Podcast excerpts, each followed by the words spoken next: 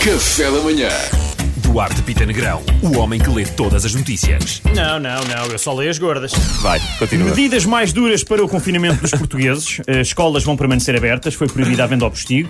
Vai haver mais fiscalização e agora só falta saber quando entram em vigor as medidas. E nós fomos responder à pergunta que está na cabeça dos portugueses: o que é o postigo? Eh, mas postigo é gajas? Não, para tirar isto a limpo, eu fui à net para não ser enganado e procurei postigo. Infelizmente o autocorrect mudou para postiço e por isso, depois da minha investigação, descobri que vou pôr cabelo e dentes novos. Mas, é, agora não, porque foi proibido nas novas medidas. Olha, é assim. Mete Porque depois. o cabelo é proibido. É, agora é Pôr proibido. cabelo é proibido? Tens de esperar, Salvador. Estou fora, amigos. Mas pronto, eh, só para saber, ficarem a saber, já agora postiga é aquela portinha ou janela pequena Sim. numa muralha ou numa porta grande para atendimento ao público. É uma espécie de guichê. E realmente eu vou janelinha, sempre às não é? compras à muralha. Portanto, isto para mim é uma chatice. É que nem é pelos produtos, eu vou saber se há novas sobre a invasão dos romanos. Mas pronto. Uh, funcionário do palácio que roubou pijamas à Rainha Isabel II foi condenado a pena de prisão. E realmente isto é sinistro. Uh, como é que este homem dorme à noite? Olha, dorme com um pijama digno de realeza. Pois. Estás a perceber? é uma seda que parece água. Eu espero que este amigo minta no motivo pelo qual foi dentro.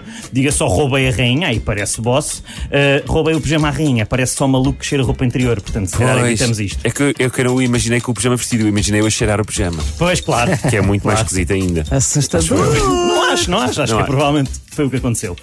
Por último, desentendimento em Dakar deixou o copiloto no meio do deserto. Uh, não sei se viram isto, eles zangaram-se e o outro disse: Olha, arranca, sai.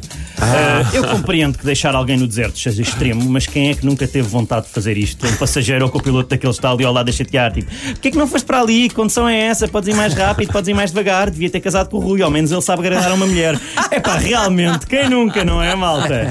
Estou a perceber, estou a perceber. Um Agora bocado, desabafa. um bocado autobiográfico. Eu acho que devia não é, haver Duarte? três luzinhas eh, no, no, no carro e o copiloto só podia refilar três vezes. À terceira vez que ele refilasse, desbloqueava um botão de eject e tu, car- do eject, e tu carregavas e era Até amanhã ontem, amigo, tchau!